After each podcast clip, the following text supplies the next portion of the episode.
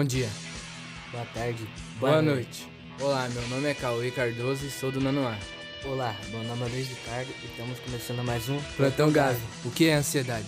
E a saúde mental, como está? E como a pandemia está interferindo nisso?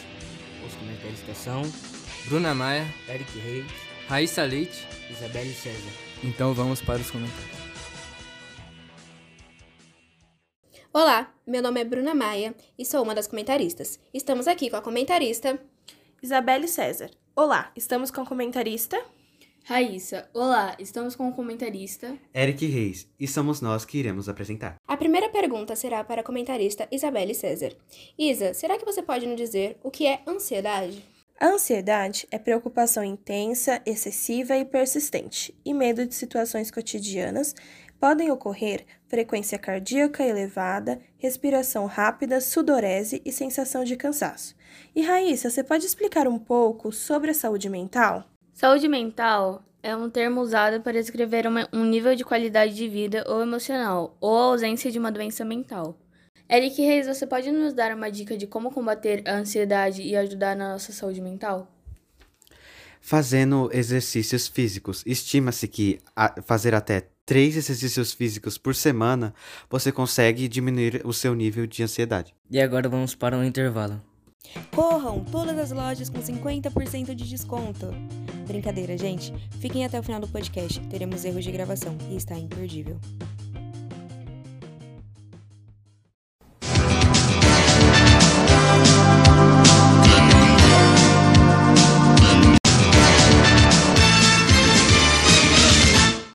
Nossa, como foi rápido! E agora vamos passar para o Eric Silva. Para falar sobre a média móvel da saúde mental e ansiedade. Oi, eu sou o Eric Silva e vou falar um pouco sobre a média móvel da saúde mental e ansiedade. Vou chamar a Bruna Maia para me ajudar. Sete meses depois do início da pandemia do novo coronavírus, a saúde mental ganhou protagonismo no dia a dia das pessoas e tem chamado a atenção até da Organização Mundial da Saúde, OMS, que já alertou para o aumento de transtornos psiquiátricos neste ano. Com a necessidade de ficar em isolamento social, sentimentos como solidão e ansiedade são comuns. Além disso, ameaça para a saúde que um eventual infecção pelo coronavírus pode causar também é um dos motivos para as pessoas ficarem mais vulneráveis. Antes da pandemia, dados da Organização Mundial da Saúde já apontavam o Brasil como que tem o maior número de pessoas ansiosas do mundo. 18,6 milhões de brasileiros, 9,3% da população convive com transtorno Uma pesquisa da Orkana mostra que 43,7% dos trabalhadores sentiram algum sintoma de prejuízo mental durante a pandemia.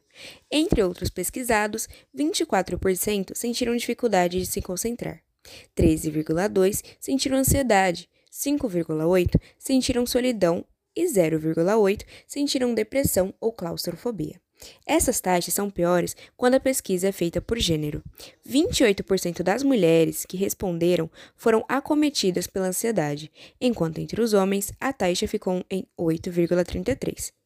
No caso da dificuldade de concentração, 24% delas tiveram dificuldade de concentração, e entre eles, 17,71%. Outro dado alarmante, descoberto no último mês pela empresa do consultório Falcone, foi o aumento de doenças psiquiátricas, como depressão ou distúrbios emocionais, como burnout. Taxas maiores foram registradas por 37% das empresas. E assim encerramos a nossa média móvel. É com vocês, Cauê e Luiz. Agora vamos para uma entrevista com o professor Tiago Tafuri. Oi, professor Tiago, tudo bem? É uma honra ter você aqui é, fazendo essa entrevista com a gente. E nós hoje vamos fazer algumas perguntas para o senhor, cinco perguntas básicas e rápidas. E aí nós queremos que o senhor responda com a maior sinceridade. Como está sendo para você ficar longe de seus alunos? Você tinha uma relação boa com seus alunos? Esperamos que a resposta seja sim, viu, professor? Olha, pessoal, é... eu acho que a parte mais difícil dessa pandemia toda, de toda essa situação, é ficar longe dos meus alunos, porque as aulas, pelo menos para mim, elas funcionam assim de maneira muito dinâmica quando eu tenho contato direto com eles. Né? Fora que também eu gosto de cultivar um, uma relação de amizade com todos eles. Então eu sinto falta das brincadeiras, sinto falta dos abraços, sinto falta até das bagunças mesmo. Uh, eu tenho muita falta de todos os meus alunos porque esse contato físico para mim é necessário, né? Eu gosto bastante disso tudo. Como está sendo sua vida durante a pandemia em relação à ansiedade? Em relação à ansiedade, é um caso meio complicado. A gente tenta manter a nossa rotina, só que a gente percebe no meio da pandemia que a gente não tinha rotina nenhuma. Ela foi para o espaço, né? Então a gente tem que se reinventar, começar a pensar novas maneiras de conseguir lidar com toda essa situação. É... E aí a gente tem que procurar saber ou procurar se manter de uma maneira mais saudável possível. E obviamente a gente não vai conseguir eliminar a ansiedade por completo, né? Então, assim, eu tive fases uh, durante essa pandemia toda. Hoje eu tô mais tranquilo porque eu já me acostumei a. Não normalizei, mas me acostumei à situação. Então eu sei como que eu posso lidar melhor com a minha própria ansiedade agora. Como você acha que os seus alunos estão reagindo com essa pandemia? Acredito que tem sido difícil da mesma maneira que é para os demais, né? Não, não precisa ser necessariamente só aluno mas o aluno, acredito que o estudante em si, ele tenha sentido muitas dificuldades nesse momento por conta do isolamento social, porque faz parte do jovem, faz parte da criança, do adolescente, ter esse contato com o público, né? Ter, manter esse convívio social de se encontrar todos os dias com o colega, com os amigos, para para poder para poder conviver mesmo, né? Para poder trocar ideias, para poder trocar experiências, para poder fazer parte do dia, porque uh, a gente passa durante, eh, durante a maior parte da nossa vida, a gente passa dentro de uma escola, né? Pelo menos até chegar à fase adulta. Então, a gente tá acostumado com esse contato, uh, com essa relação diária de troca, uh, não só de escola, mas de experiências da vida mesmo. Então acredito que tem sido bem difícil é, de lidar, assim como tem sido para os demais também, para os adultos, para os pequenos, para os bebês, para os grandes, para os adolescentes, enfim, para todo mundo tem sido bem difícil mesmo por conta muito mais do isolamento social. Você se distanciou de muitas pessoas? Não necessariamente. Uh, a convivência física é óbvio que eu tive que me ausentar de todos eles, né? Mas com o advento, que a gente costuma dizer, da internet, com a ferramenta internet, a gente consegue estreitar esses laços aí. Então, muitos dos meus amigos eu continuo falando normalmente, como eu falava antes da pandemia.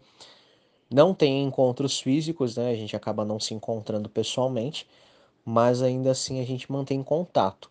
Com os meus colegas de trabalho também, porque a gente continua trabalhando mesmo que afastado da escola.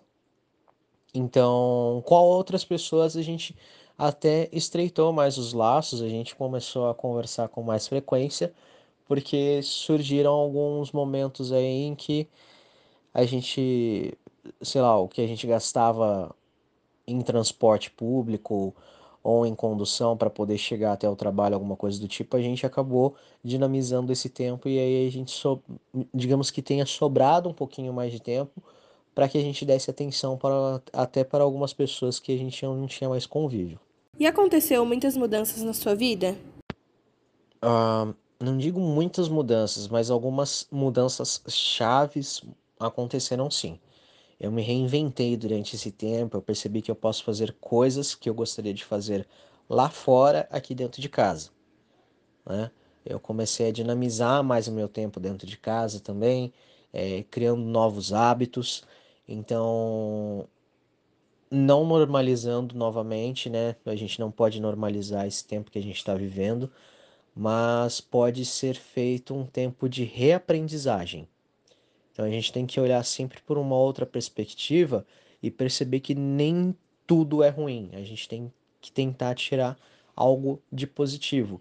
E alguns hábitos meus melhoraram bastante durante essa pandemia, porque eu me, uh, eu me ressignifiquei durante esse, esse período. E assim se encerra a nossa entrevista. Foi bem rápida, mas foi com muito amor. Muito obrigado pela participação, professor. Eu que agradeço pela oportunidade de sempre poder trabalhar com vocês, né? A saudade imensa que eu tenho de vocês. E que por mais que esteja terminando o ano agora, eu espero muito, muito, muito poder revê-los em breve para poder abraçar cada um de vocês, porque o sentimento que eu tenho por vocês é um dos melhores que eu poderia ter por qualquer pessoa. Um beijão para vocês todos e é muito bom também ouvir um pouquinho da voz, das vozes de vocês. Ótimo trabalho. Parabéns.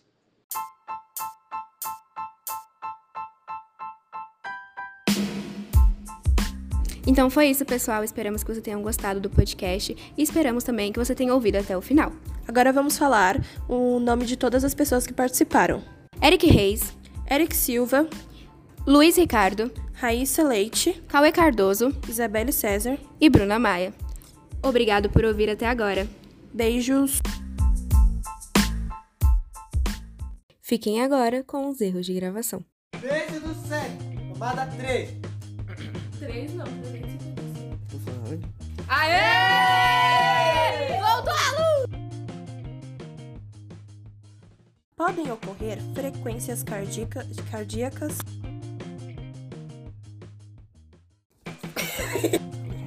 Não é você, é você, o gordo. Xinguei, né? Foi mal. Então vamos. Ah! Então vamos.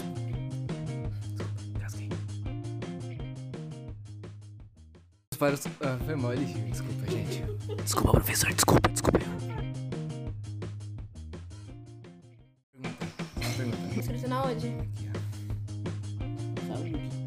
Que é saúde, mas depois. Saúde É, mental. saúde. Saúde mental. É Ah, não tem mental. Saúde mental e de ansiedade. Gaguejei, volta um minuto. Para falar.